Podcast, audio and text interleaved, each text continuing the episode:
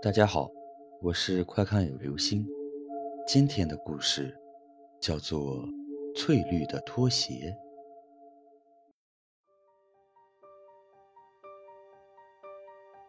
我的朋友李元，湖南人，九八年以五百九十七分的高分考取了北京某著名外国语高校。大三的时候，为了备战英语六级，他在学校附近的公寓。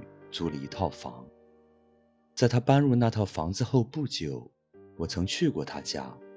那套房子朝南，白天阳光充裕，一点儿也没有灵异故事发生地点应有的阴森气氛。但是世事难料，几个月后，一件令李元终身难忘的经历就发生在这看似温馨的小屋内。学生生活有时单一的近乎枯燥。李元每天七点赶到学校，十点晚自习结束后才回公寓。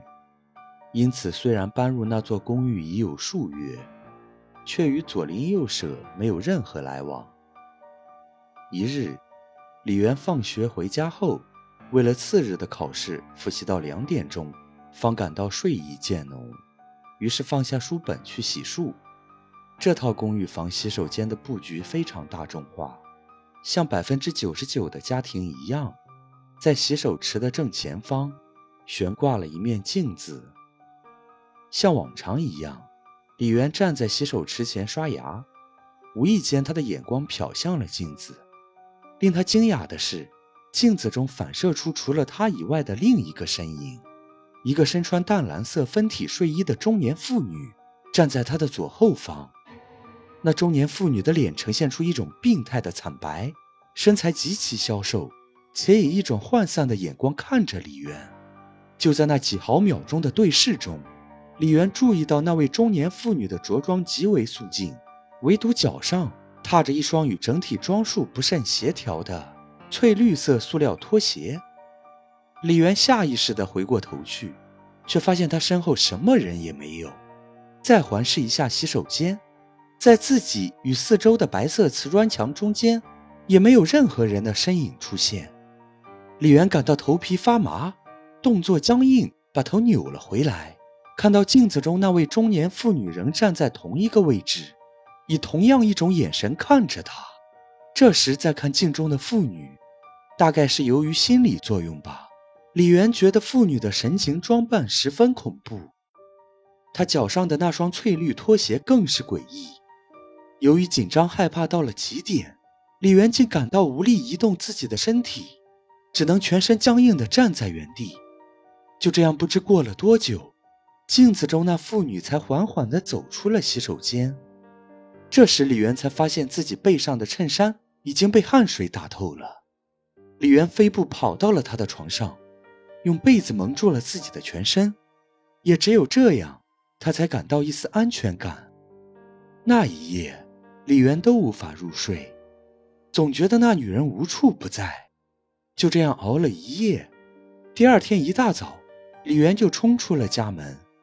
当他走到楼道时，发现一反往常，他的对门房门大敞，屋内人声嘈杂，还有不少人堵在屋门前看热闹。只听有知情人说，屋主的太太有严重的冠心病，常年卧病在床。昨天夜里突然去世，到今天早上家里人才发现。这时，只见几个人用担架抬着一个人从屋中走了出来，担架上的人被一张白单子盖住了全身，想必白单底下是屋主太太的遗体。李元还想着头天晚上的事情，并没有心情看热闹，只是自顾自地走着。这时，因为围观的人较多。走动的人难免有碰撞，不知谁无意间挂到了铺在尸体上的白单，使之略微下滑了一些。偏偏这时，李元无意地瞟了眼担架，白单底下一双扎眼的翠绿拖鞋，赫然映入他的眼帘。李元当天晚上就借住在另一位同学的家里，并在不久后搬回了学生宿舍。后来，当他向我们讲述这段经历时，还是一副惊恐的神情。至于我呢，在听完他的故事后，很长一段时间内，不敢在夜里照镜子。好了，这就是今天的故事。翠绿的拖鞋，你还敢照镜子吗？